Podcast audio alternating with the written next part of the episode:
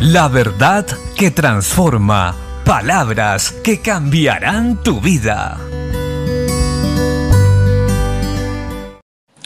La Biblia dice en el libro del profeta Jeremías capítulo 23, 1 al 4.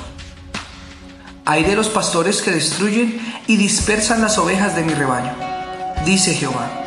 Por tanto, así ha dicho Jehová, Dios de Israel, a los pastores que apacientan mi pueblo vosotros dispersasteis mis ovejas y las espantasteis y no las habéis cuidado.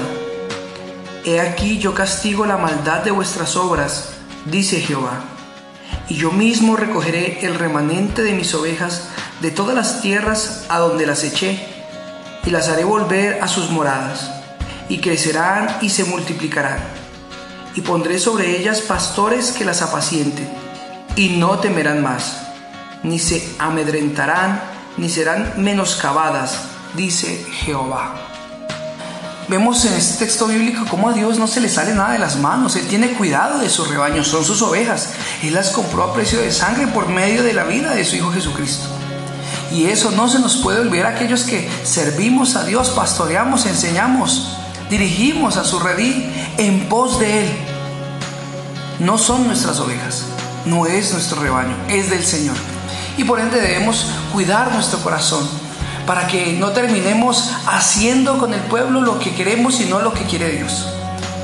El objetivo nuestro al servir a Dios en la tierra es enseñar a la iglesia a caminar en amor y en verdad, adorando y sirviendo al único Dios por medio de Jesucristo. Ese debe ser nuestro objetivo. Llevar al pueblo al conocimiento de Dios para que ellos conozcan al Señor y le adoren y le sirvan. Lo repito. En este tiempo, Satanás se ha querido levantar a engañar a muchos, dice la Biblia. Algunos predican a Cristo por contienda, otros por vanagloria y otros por ganancia deshonesta. Pero nosotros asegurémonos de que estamos llevando la verdad de Dios. Guardémonos de vanagloria, de orgullo, de, eh, de cualquier obra mala en nuestro corazón porque ciertamente el Señor vendrá con recompensa para los buenos, pero con castigo para los malos.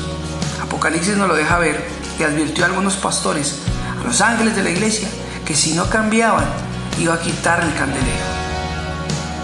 Las ovejas son del Señor, vuelvo y lo repito. Trabajemos y sirvamos por amor, para que ellos estén preparados para el encuentro glorioso con Cristo, para que tengan las armas espirituales necesarias para vencer en esta batalla y entonces puedan exaltar y adorar a Dios. Dios está con nosotros. Él nos ungió y nos dio poder para hacer la obra. Pero siempre guardemos nuestro corazón sabiendo que la obra es del Señor. Bendiciones.